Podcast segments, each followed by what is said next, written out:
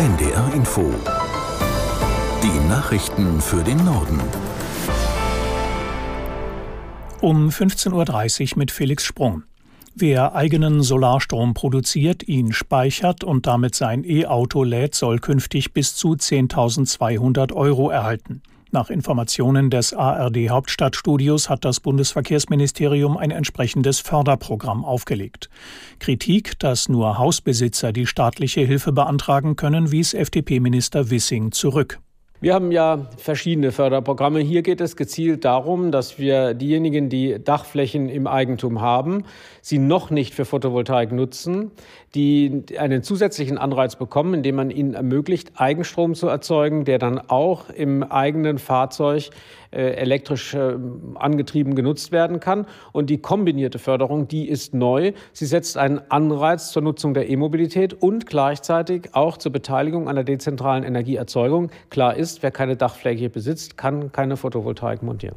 Verkehrsminister Wissing. Anträge zum neuen Förderprogramm der Bundesregierung können ab dem 26. September gestellt werden. Bayerns Wirtschaftsminister Aiwanger sieht in der Flugblattaffäre keinen Grund für einen Rücktritt oder eine Entlassung. Er habe sich für Fehler entschuldigt und den Fragenkatalog von Ministerpräsident Söder beantwortet, sagte der Chef der Freien Wähler der Bild am Sonntag. Jetzt müsse es wieder um die Tagesarbeit gehen. Die Koalition mit der CSU wolle er auch nach der Landtagswahl am 8. Oktober fortsetzen. Söder hatte Aiwanger aufgefordert, 25 Fragen zu den Vorwürfen gegen ihn zeitnah zu beantworten. Dem kam der Wirtschaftsminister gestern Abend nach.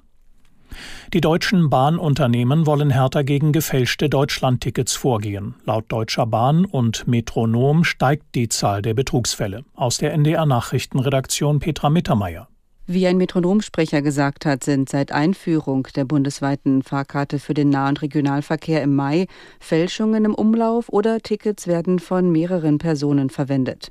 Deshalb sollen die Zugbegleiterinnen und Zugbegleiter jetzt schärfer kontrollieren und sich zusätzlich zum Deutschlandticket den Personalausweis oder ähnliches zeigen lassen. Die Deutschlandtickets sind nicht übertragbar. Wer mit einer gefälschten oder fremden Fahrkarte unterwegs ist, muss mit einem Strafverfahren rechnen.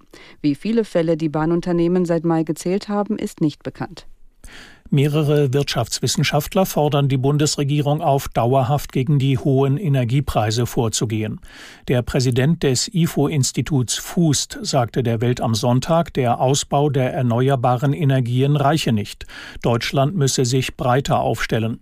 Dazu gehörten der Wiedereinstieg in die Atomkraft, die heimische Schiefergasförderung und die Erforschung der Fusionsenergie.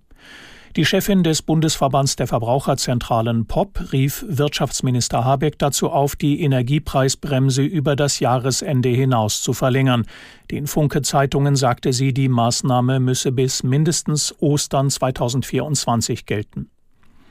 Im Süden Zyperns ist es in der Nacht erneut zu fremdenfeindlichen Ausschreitungen gekommen. Der Präsident der Republik rief eine Dringlichkeitssitzung ein. Aus Istanbul Christian Buttgereit.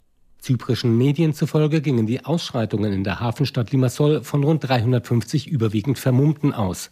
Sie riefen fremdenfeindliche Parolen, griffen Migranten an, verwüsteten deren Geschäfte und errichteten Barrikaden aus brennenden Mülltonnen. Den Angaben zufolge wurden fünf Menschen verletzt und 13 festgenommen. Für heute hat Staatschef Christosolidis Minister, Justiz und Sicherheitskräfte zu einer Dringlichkeitssitzung eingeladen. Zu migrantenfeindlichen Protesten war es bereits am vergangenen Wochenende nahe der Küstenstadt Paphos gekommen. Die Inselrepublik Zypern verzeichnet laut EU-Statistik gemessen an der Bevölkerungsgröße mit Abstand die meisten Asylanträge pro Jahr. Mit starken Regenfällen und schweren Windböen ist der Taifun Saola auf den Süden Chinas am Rand von Hongkong getroffen. Die Behörden der Sonderverwaltungszone meldeten zahlreiche Überschwemmungen und umgestürzte Bäume. Die befürchteten Erdrutsche habe es aber nicht gegeben. In der Stadt Shenzhen ist laut Behörden ein Mann in seinem Auto von einem Baum erschlagen worden. 55 Menschen kamen verletzt ins Krankenhaus. In Hongkong wurden wegen des Taifuns alle Schulen und Kindergärten geschlossen und die meisten Flugverbindungen gestrichen. Nach Angaben des chinesischen Wetterdienstes erreichte Saola Windgeschwindigkeiten von bis zu 210 Kilometer pro Stunde. Das waren die Nachrichten.